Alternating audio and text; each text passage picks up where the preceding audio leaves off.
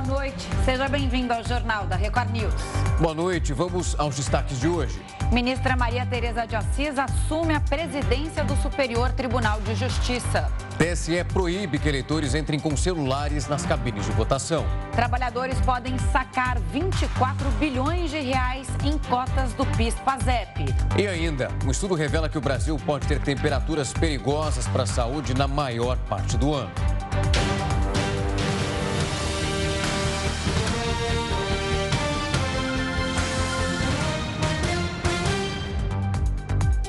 O ministro Alexandre de Moraes, do STF, determinou o bloqueio das redes sociais e de todas as contas bancárias da mulher do deputado Daniel Silveira. O repórter Matheus Escavazini tem os detalhes direto de Brasília. Oi, Matheus, boa noite para você. Boa noite, Camila, Rafael, boa noite a todos. Além do bloqueio das contas bancárias e das redes sociais, o ministro também determinou que Paola da Silva preste depoimento em até cinco dias. Na decisão, Alexandre de Moraes afirma que a esposa de Daniel Silveira ajudou o marido a burlar uma decisão judicial, publicando um vídeo do marido atacando o ministro. Moraes também defendeu que as redes sociais de Paola são usadas pelo marido para promover, é, além de replicar e compartilhar notícias falsas e ataques ao Supremo e a ministros do Supremo. É, em caso de descumprimento, a multa diária vai ser de 15 mil reais, essa é a multa estipulada pelo ministro, e a decisão também proíbe Paola de criar outros perfis em qualquer outra rede social. A defesa de Paola diz que vê com preocupação decisões que não respeitam o Estado democrático de direito. Camila, Rafael. Obrigado pelas informações, Matheus. Bom trabalho por aí. O Brasil registra mais de 4 mil casos da varíola dos macacos. Foram mil novas infecções só nos últimos 10 dias terceiro país do mundo com mais casos, atrás apenas de Estados Unidos e Espanha. Só a cidade de São Paulo tem mais de 1.900 diagnósticos confirmados. A Secretaria de Saúde da capital paulista anunciou medidas para prevenção e controle e recomendou o uso de máscaras em ambientes fechados. Outras estratégias contra a Covid-19, como limpeza de superfícies e disponibilização do álcool em gel, devem ser reforçadas. No mundo todo, são mais de 41 mil casos da varíola dos macacos. Mas em uma entrevista coletiva nesta quinta-feira, o diretor-geral da Organização Mundial da Saúde, Tedros Adhanom, anunciou que o número de novos casos da doença caiu 21% na última semana. Ele destacou que políticas públicas, mudanças de comportamento e a vacinação ajudaram a prevenir a transmissão na Europa. Agora, a América Latina registra a maioria dos novos casos. O diretor-geral fez um alerta. However, na América Latina, em particular, a falta de conscientização de políticas públicas, combinadas com a falta de acesso a vacinas, aumentam essa possibilidade de surto. Uma pesquisa mostrou que a corrupção não é mais a principal preocupação dos brasileiros na hora de votar. O estudo realizado pelo INAC, o Instituto Não Aceito Corrupção, e pela Qualibest, levantou quais são os temas que mais preocupam os brasileiros e que podem pautar o voto nas próximas eleições. A corrupção perdeu protagonismo e caiu para quarto lugar, com 11%. Já a saúde pública, depois de dois anos de pandemia, lidera, com 26% dos entrevistados dizendo que o tema deveria ser priorizado na busca por soluções. Na sequência, com 23%, está a educação. A crise econômica também impactou a pesquisa. Em terceiro lugar, aparece o desemprego, com 13% das respostas. A pesquisa ainda mostrou que os brasileiros estão preocupados com moradia, inflação e violência pública.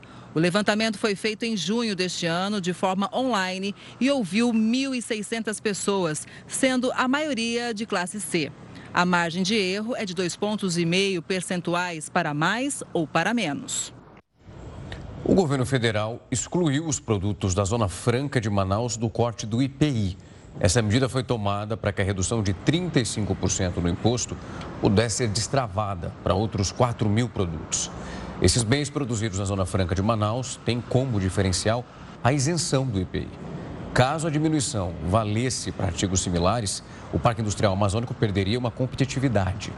Essa é a quarta versão do decreto do corte dessa alíquota, justamente para atender aos interesses do polo industrial de Manaus. O Ministério da Economia enxerga que milhares de produtos podem ser beneficiados ao mesmo tempo em que a vantagem da Zona Franca é mantida.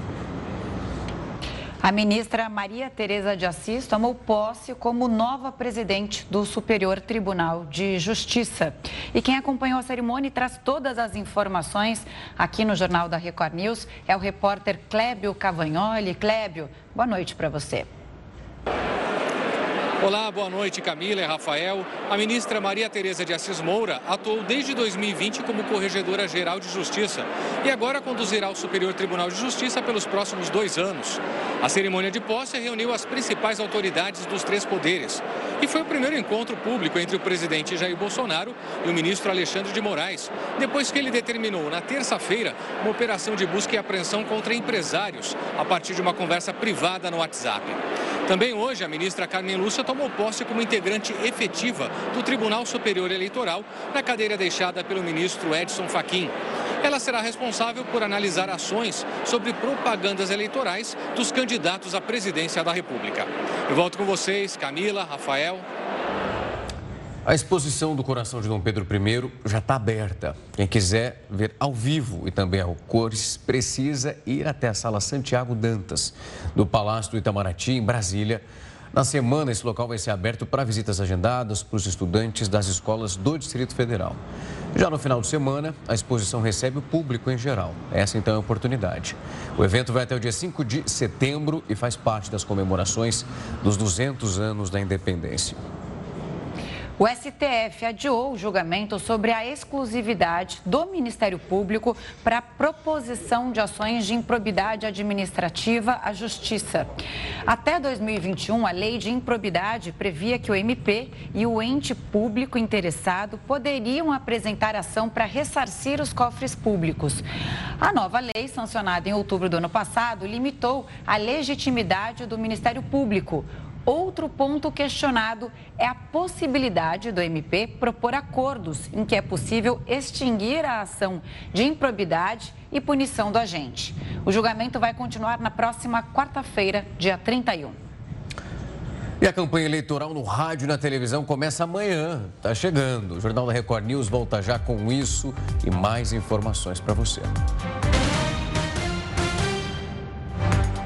Propaganda eleitoral começa a ser transmitida no rádio e na televisão nesta sexta-feira. A partir de amanhã, então, poderemos acompanhar mais de perto o pensamento desses candidatos. Heródoto Barbeiro tem algumas dicas para escolher o seu. Heródoto, uma ótima noite para você. O que, que os eleitores precisam ficar atentos e levar em conta nesse momento? Olha, Rafa, eu acho que precisa ficar atento em toda a propaganda eleitoral, porque amanhã, por exemplo, você vai ter propaganda para senador deputado estadual e para governador, amanhã sexta-feira.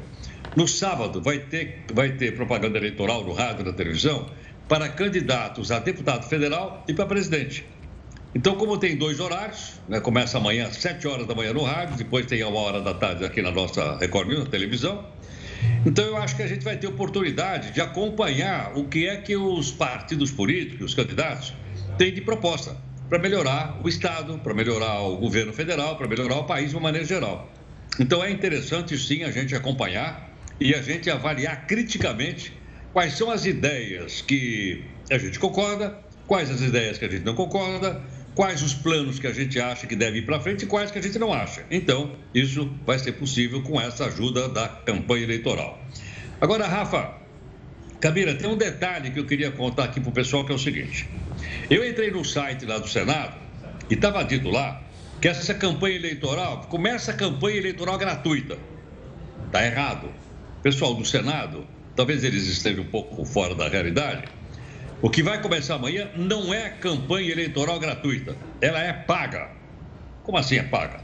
É paga pelo seguinte: todos os veículos de comunicação, rádio e televisão que veicularem o horário vai ser pago com uma renúncia fiscal. O que quer dizer isso?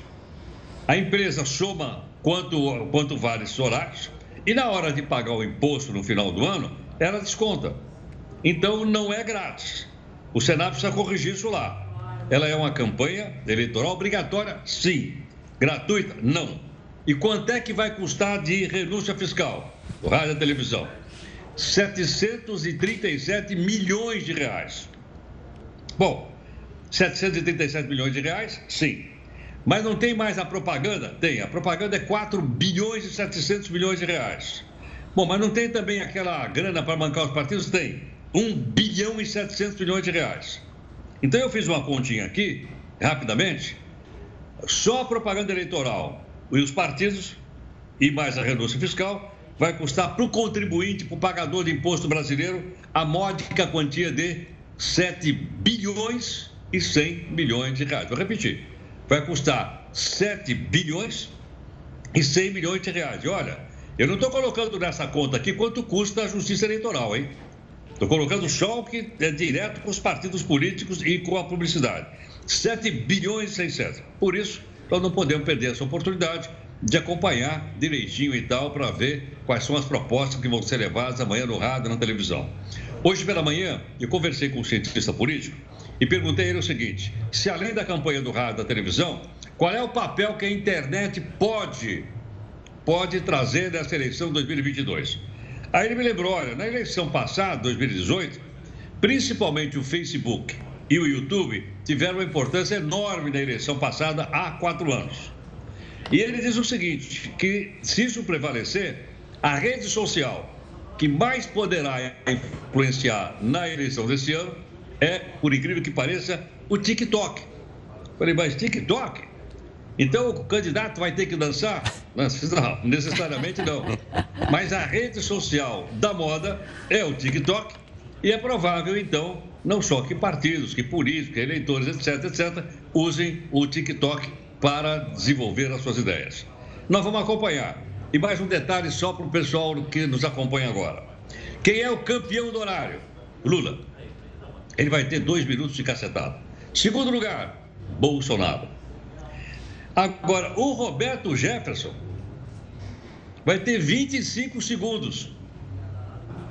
Vocês lembram do Enéas ou não? Lembro. Nossa, um clássico. meu nome é Enéas, acabava. Acabava. Vai acontecer a mesma coisa, porque ele vai dizer: meu nome é Roberto Jefferson, acabou. Exato. Ele vai ter 20. Ele vai ser o Enéas de hoje. Ô, 25 segundos. Oi. Eu queria só é, complementar algumas informações que você trouxe. Então, primeiro Lula, segundo Bolsonaro, depois Tebet, né? Porque é, as coligações do partido dela é, formou e assim ela ganhou um tempo maior na, nas inserções. E depois por último, nesses principais candidatos nessa disputa, Ciro Gomes. É, a Justiça Eleitoral hoje divulgou que vai gastar 100 milhões de reais só na segurança no dia das eleições, né? Nos pleitos. E aí você estava dizendo dos 737 milhões de reais em renúncia fiscal. Isso para a TV, Isso. né? E para a rádio. Tem uma questão aí, né, que os cientistas, os analistas apontam, que é a seguinte: os candidatos eles compram é, na, nas redes sociais, YouTube, é, Instagram, que seja, enfim, nas redes sociais, eles têm que comprar as inserções. E Perfeito. as TVs e rádios, elas não podem cobrar por isso. Elas só têm é, desconto no, na, depois, um desconto fiscal. Essa é uma grande questão aí, uma reclamação de todo mundo. E falando dos indecisos, né? Os candidatos, nesse momento de início da campanha eleitoral, os candidatos eles estão é, mirados na, na, nessa fatia de indecisos. Então, a campanha, é isso que dizem os cientistas políticos. A campanha agora, na TV e rádio, ganha uma proporção maior, um peso maior, porque é ali que os candidatos vão trazer as propostas de governo. Né? A gente mostrou aqui um pouco mais cedo no Jornal da Record News que corrupção não é o principal, a principal preocupação nessas eleições. Então, a economia, a fome, como o país vai se desenvolver, o emprego. Então, os candidatos é, vão ter é, esse, esse momento, né?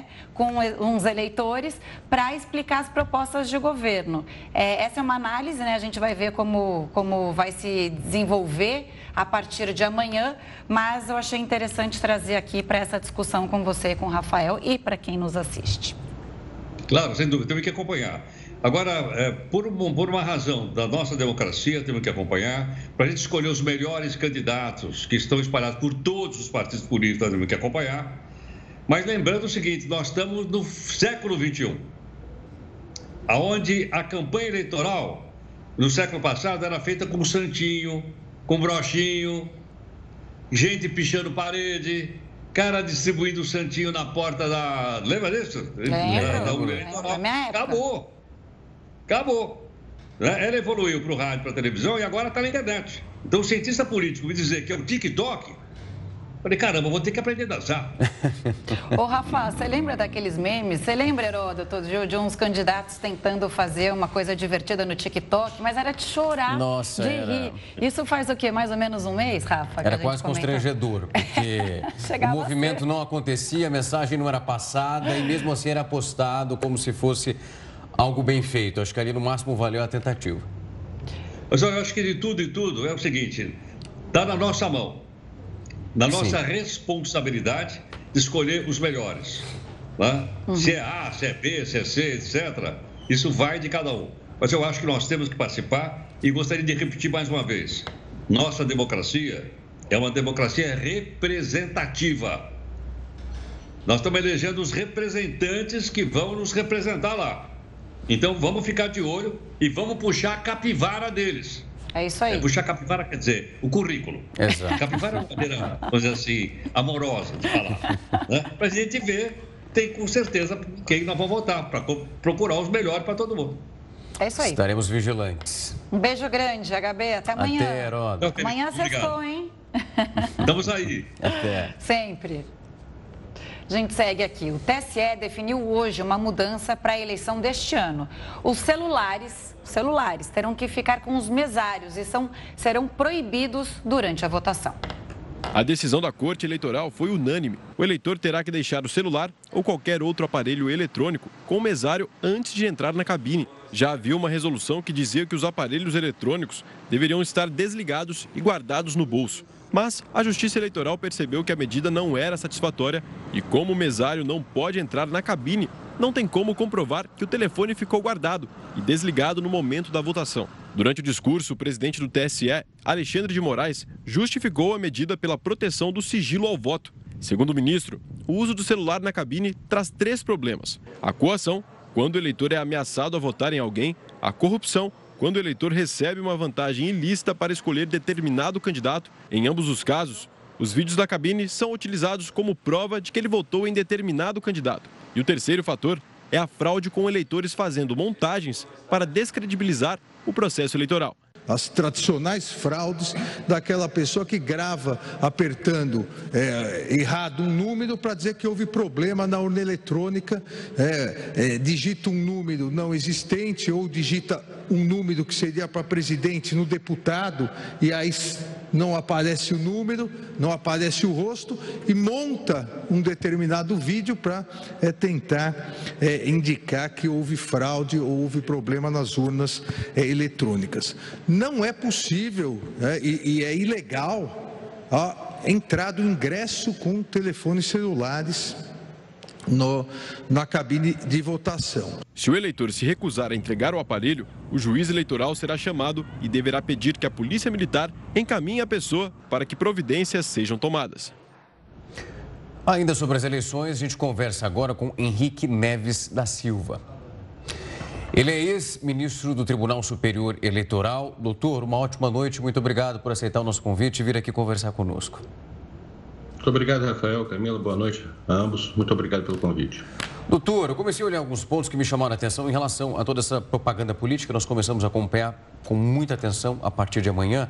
E um fator aqui que acabou reverberando, eu falei, quero pegar esse ponto para entender ele um pouco melhor. É que foi vedada a possibilidade de qualquer propaganda política que ofenda um outro candidato, que ridicularize a sua candidatura. Nós já vimos isso acontecendo em outras eleições. Nesse momento, isso vai ser vistoriado de fato com uma lupa e, caso aconteça de alguma forma, como funciona essa, essa penalidade por parte do ofensor? A, a, propaganda eleitoral é sempre uma propaganda propositiva. A ideia é essa. Você, lógico, pode fazer críticas ao adversário, à situação. Quem está na oposição sempre faz crítica à situação e quem está na situação critica a oposição dizendo que ela não, não pode alcançar o poder. Isso faz parte do debate democrático. O que não pode descambar é a lei prevê as hipóteses, tem calúnia, difamação, injúria e fato sabidamente inverível.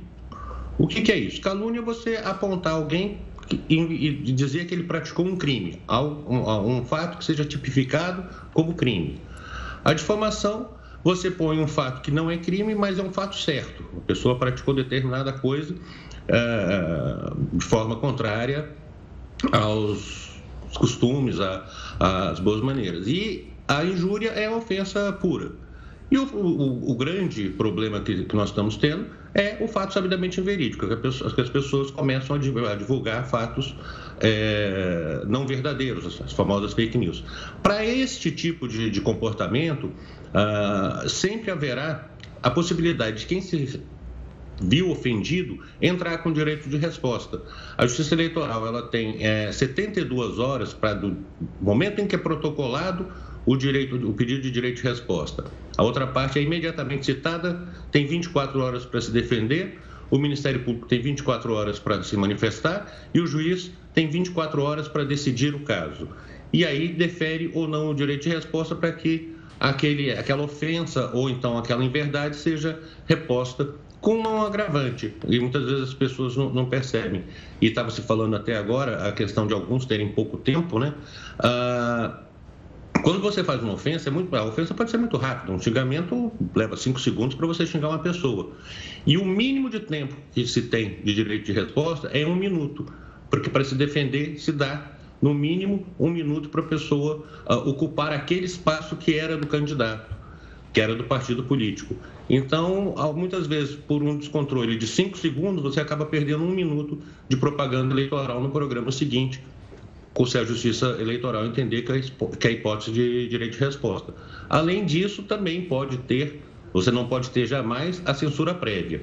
A, a, a, Justiça Eleitoral não examina o que é que é levado ao ar, mas uma vez que é divulgada a propaganda, aí sim você pode, no momento posterior, aplicar uma sanção. E uma das hipóteses é você proibir a repetição daquela propaganda que seja considerada como ilícita. Sim. Doutor Henrique, o senhor está falando na campanha eleitoral, mas a gente sabe que as notícias falsas são um grande desafio nessas eleições. Se não me engano, nas eleições gerais de 2018, a presidente do TSE era Rosa Weber, e ela falou: não estamos preparados ainda para lidar com essa fábrica de desinformação. E realmente é isso, né? Eram é, disparos em massa de fake news. De qualquer forma, é, o estrago ainda que a notícia falsa faz é irreversível? Isso não só contando a campanha eleitoral, mas de uma forma geral?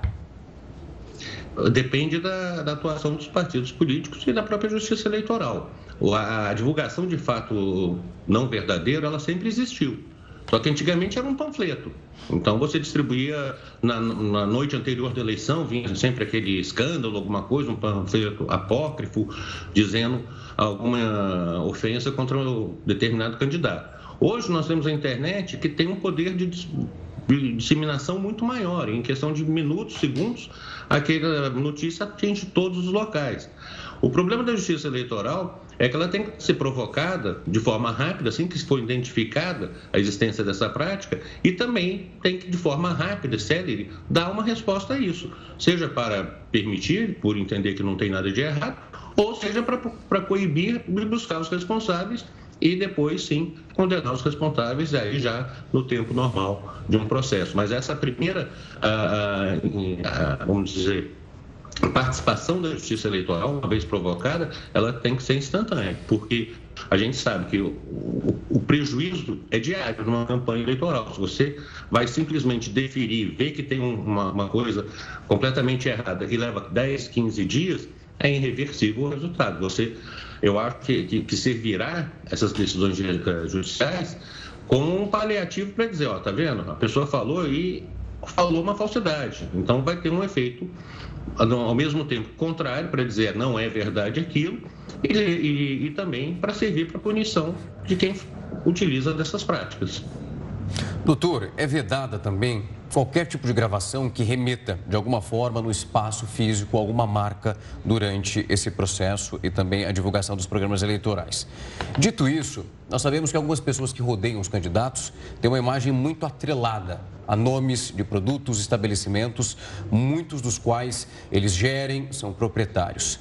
Essa mesma lógica também vale se alguma pessoa que é o dono ou então a dona de uma empresa participa de uma propaganda eleitoral ou isso se restringe somente à utilização do espaço físico, mas não o nome vinculado à pessoa.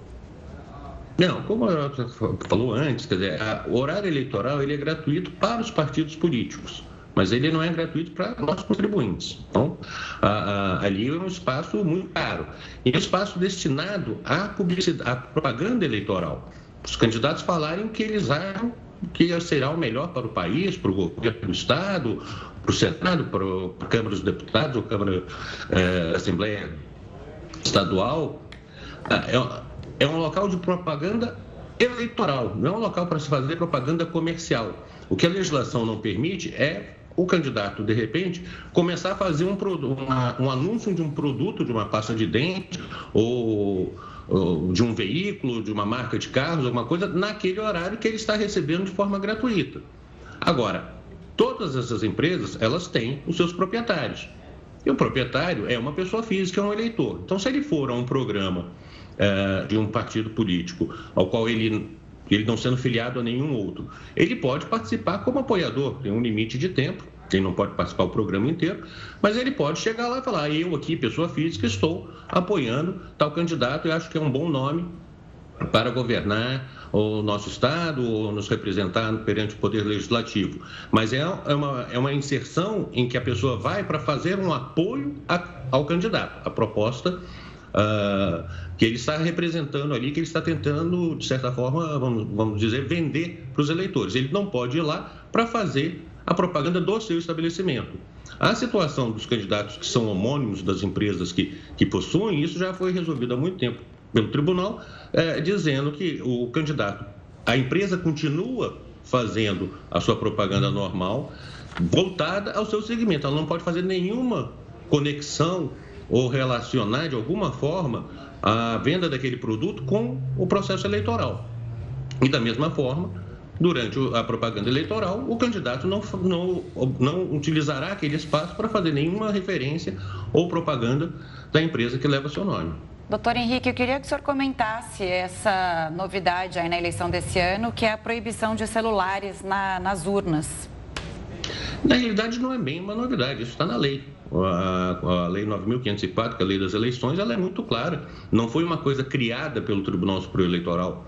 O Congresso Nacional já há muito tempo estabeleceu que é proibido entrar na cabine de votação com qualquer aparelho, celular ou qualquer máquina fotográfica ou qualquer aparelho capaz de registrar a, a, imagem. Isso é, é, é importante para que se garanta o sigilo do voto. Uma das formas que foi detectada em alguns momentos é que alguns candidatos, em eleições municipais isso ocorre mais, na compra de voto, fala o seguinte: ó, eu vou te pagar aqui, eu vou dar o, outro par de sapato, se você trouxer uma foto do, do, da urna votando no meu nome. E tem até já situações em que o eleitor fazia a, a, a, tirava a foto, depois anulava, voltava, começava tudo de novo e só apresentava a, a confirmação para um outro candidato, mas tinha uma foto para cada candidato que ele havia já buscado uma promessa de, de alguma benesse. Então, quer dizer, não, não houve uma nova criação do, do Tribunal Superior Eleitoral. O que se tinha na resolução antes é que se permitia que o, a pessoa pudesse uh, levar o aparelho desligado no bolso, as mulheres dentro da bolsa, alguma coisa assim. Mas isso, é, o tribunal hoje, respondendo uma consulta, achou melhor, considerado o, todo o clima de, de antagonismo que nós estamos vivendo, é, de é, proibir e cumprir exatamente o que está previsto na lei. Não pode entrar na cabine de votação portando qualquer aparelho, seja ele aparelho celular, máquina fotográfica, capaz de registrar o voto do eleitor. Doutor Henrique Neves, muito obrigada pelas explicações mais uma vez aqui no Jornal da Record News. Ótima noite. Boa noite, doutor. Igualmente, muito obrigado. Até, Até a próxima. O laudo médico de Adélio Bispo de Oliveira atestou que ele continua representando um risco à sociedade. O homem de 44 anos atacou com uma faca o então candidato à presidência Jair Bolsonaro durante a campanha eleitoral de 2018. Em julho deste ano, a Justiça Federal determinou que um novo laudo médico deveria ser realizado. O documento relata que Adélio tem comportamento inadequado e que ele permanece com um transtorno delirante. As informações do laudo foram passadas ao Ministério Público Federal. O autor da facada em Bolsonaro está preso na penitenciária de Campo Grande, capital do Mato Grosso do Sul. Um estudo revelou que o Brasil pode ter temperaturas muito perigosas para a nossa saúde na maior parte do ano. Nós vamos contar isso logo depois do intervalo. Jornal da Record News está de volta e a China vive uma onda de calor que já dura mais de dois meses. As temperaturas continuam acima dos 40 graus em várias regiões do país. Para escapar do calor e aproveitar o ar-condicionado, os chineses lotaram shoppings e estações de metrô. O fenômeno também secou alguns rios e lagos no país. E a falta de água já prejudica o setor de energia e agricultura. Essas temperaturas consideradas perigosas para a saúde, elas devem ser mais frequentes aqui no Brasil por causa das mudanças climáticas. Esse é o alerta de uma pesquisa que foi publicada nesta quinta-feira pela revista Nature. Para avaliar esse cenário, nós recebemos agora o Carlos Nobre, ele que é pesquisador do Instituto de Estudos Avançados da USP. Professor, uma ótima noite, muito obrigado por ter aceito o nosso convite. Boa noite, muito obrigado pelo convite. Professor, eu fui ler parte do que foi publicado e eles pegam um trecho ali que me chamou muito a atenção em relação à nossa situação aqui no país. O que de fato essas mudanças podem trazer em relação ao nosso modo de cultivo. Que se esses graus eles forem nessa escalada até um período que eles colocam ele quase que uma lupa e forem esmiuçando, a gente vai ter um problema muito sério, inclusive com o nosso plantio. E aí a gente leva para uma outra questão que vai sendo um efeito cascata. É, sem dúvida, o estudo, logicamente, ele olhou mais a questão do, do risco para os humanos, né, para a saúde humana, desse estresse de calor. É, nós, humanos, a espécie biológica Homo sapiens, e os nossos antepassados, até os primatas, eles não. Eles evoluíram em milhões de anos e nunca o planeta estava com uma temperatura muito alta e com muita umidade. Esse é um limite que a gente chama limite fisiológico do corpo humano. Quando a temperatura está muito alta, nós equilibramos o corpo eh, transpirando água, que tira o calor da pele. Agora, com as mudanças climáticas, nós podemos chegar no final do século, se nós não tivermos muito controle das emissões dos gases de efeito estufa, numa situação em que o corpo humano em muitas partes do planeta, principalmente nos trópicos, e, o Brasil vai ser muito afetado, é, muitos meses por ano haverá uma situação durante a hora mais quente do dia e em lugares muito úmidos que nós não poderemos, ninguém poderá sair na rua, porque senão você vai ter um ataque térmico que pode levar à morte. Isso é para o corpo humano, mas também esse clima muito quente, é, ele vai tornar a agricultura muito menos produtiva. Por exemplo, o Brasil é uma grande potência de produção de alimentos, é, principalmente no, no Cerrado é, e até no sul da Amazônia. Essa região, se nós não tivermos sucesso no Acordo de Paris de não deixar a temperatura passar de um grau e meio, essas regiões vão perder completamente a capacidade. Por quê? Porque as plantas não fazem fotossíntese quando a temperatura da folha passa de 42 graus. E essa temperatura de 42 graus ou mais alta vai ser uma temperatura muito frequente em grande parte da América do Sul, grande parte do Brasil, durante praticamente o ano todo.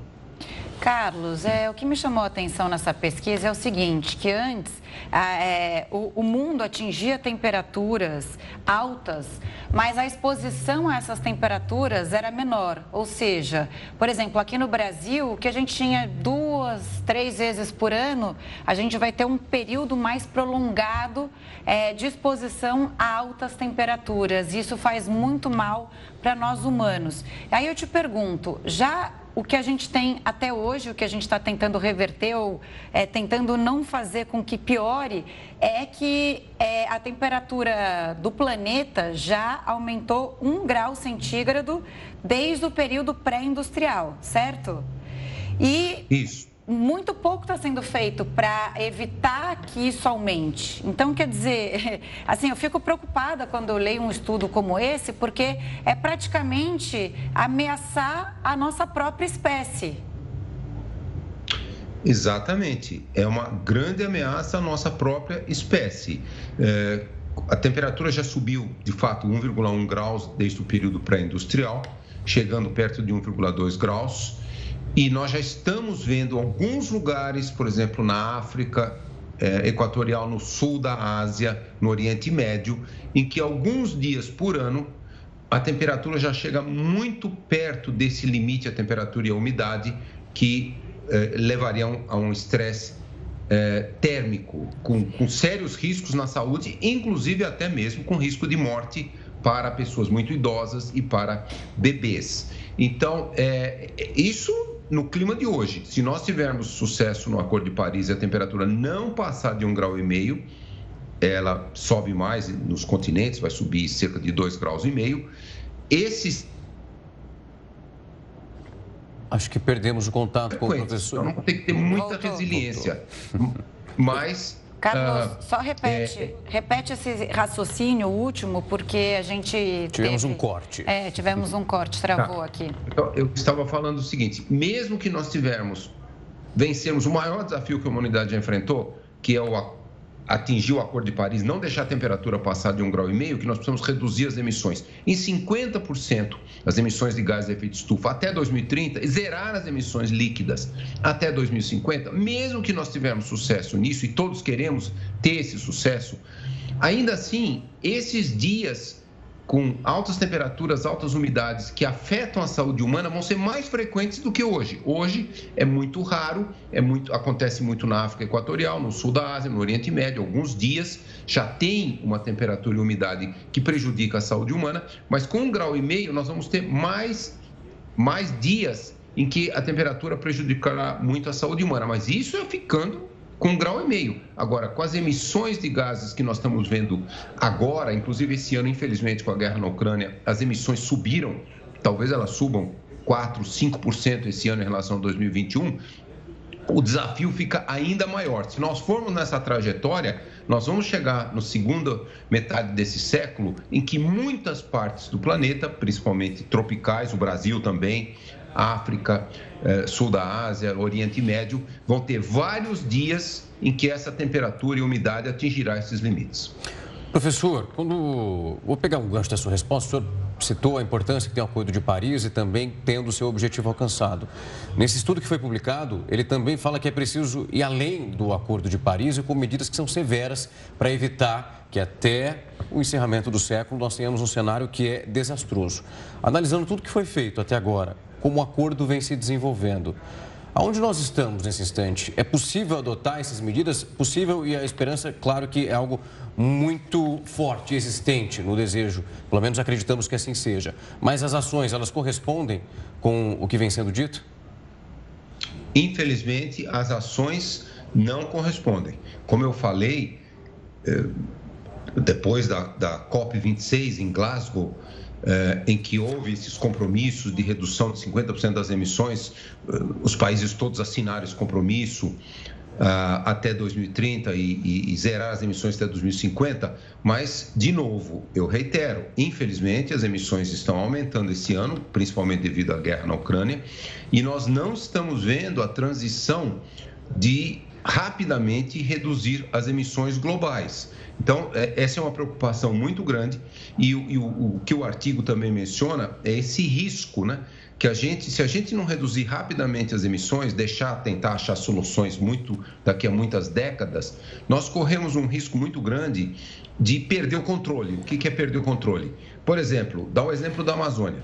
Se nós não zerarmos o desmatamento da Amazônia, a degradação, nós corremos o risco da floresta amazônica que tem muito carbono, mais de 150 bilhões de toneladas de carbono na floresta, nós podemos perder a floresta. e aí nós vamos jogar essa imensa quantidade de carbono para a atmosfera.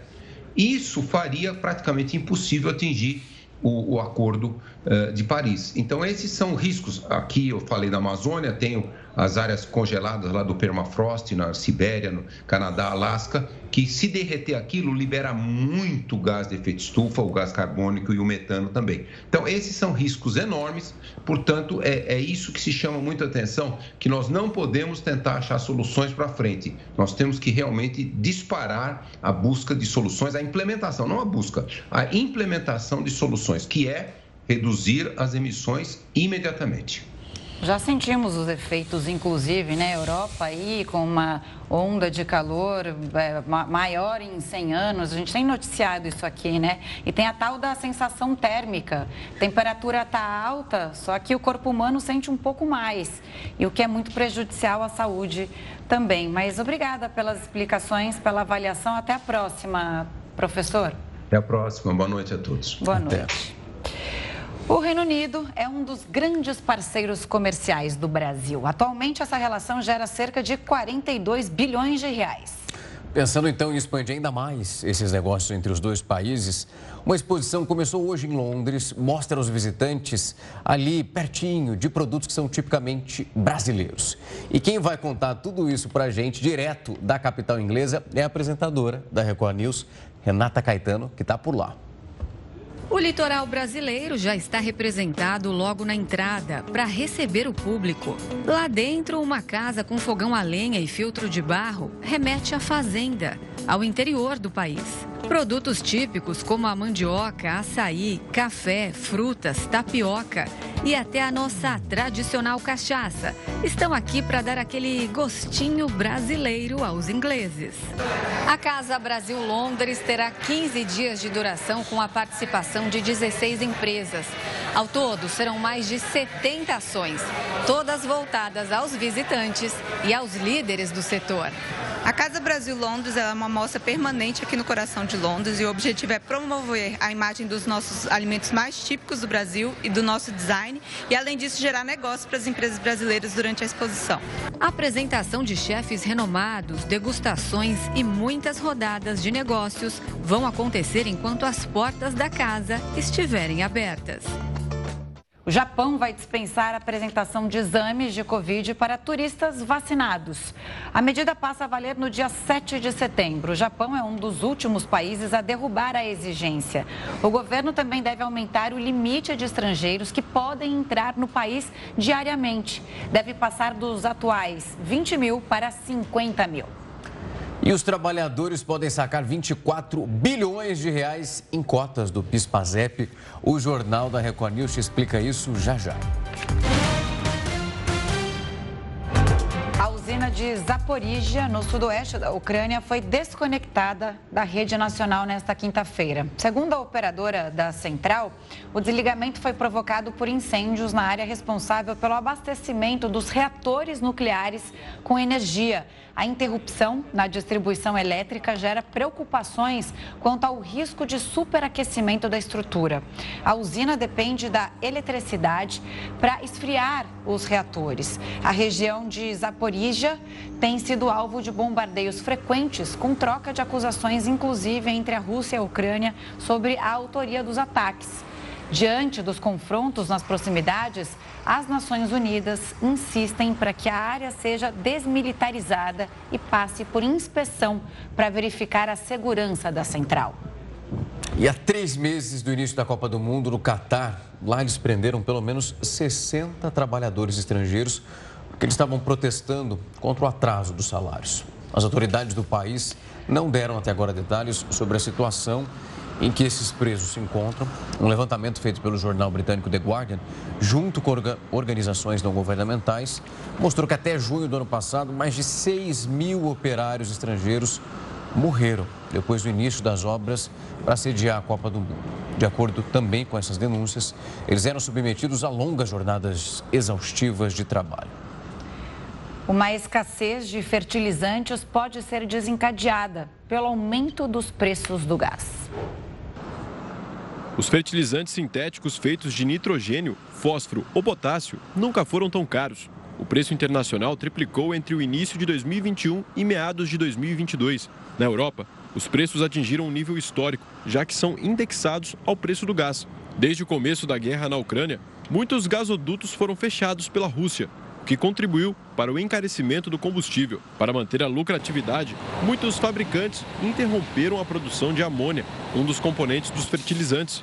Isso não acontecia desde a crise financeira de 2008. O aumento nos preços é preocupante, uma vez que pode encarecer os alimentos e agravar ainda mais a insegurança alimentar pelo mundo. A situação preocupa a ONU.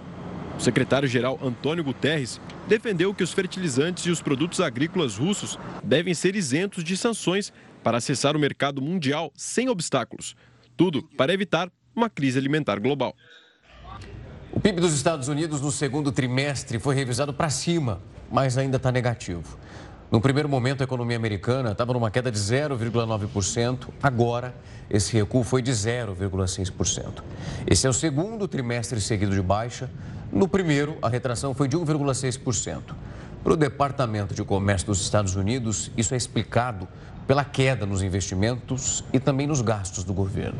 Além disso, a economia do país é pressionada pela elevação da inflação e a taxa de juros. As enchentes no Paquistão já provocaram pelo menos 903 mortes. 50 mil pessoas estão desalojadas. As escolas estão fechadas nas regiões mais afetadas do país. Mais de 120 pontes foram danificadas com as fortes chuvas. O período de chuvas de monção, típico do sul do continente asiático, começou em junho e termina apenas em setembro. A pandemia causou um milhão de mortes, isso em todo o mundo apenas esse ano. O dado foi divulgado nesta quinta-feira pela OMS. A organização aproveitou o momento para pedir que os governos acelerem a vacinação. Em janeiro de 2022, a OMS, o Unicef e alguns parceiros criaram aliança para a entrega da vacina contra a Covid-19. O objetivo era facilitar a distribuição de doses em 34 países, onde a cobertura vacinal era inferior a 10%. Apesar do alto número de mortes neste ano, o chefe da OMS comemorou um avanço. Agora, desses 34 países, apenas 10 estão com cobertura abaixo de 10%. Tedros Adhanom ainda fez um alerta sobre as pessoas que não estão vacinadas. De acordo com ele, um terço da população mundial ainda não foi imunizada. Até agora, mais de 6 milhões de pessoas morreram em todo o mundo por causa do coronavírus. O tenista sérvio Novak Djokovic anunciou que não vai disputar o US Open. O ex-número um do mundo decidiu não jogar o último Grand Slam da temporada por causa da proibição do governo dos Estados Unidos da entrada de estrangeiros não vacinados no país.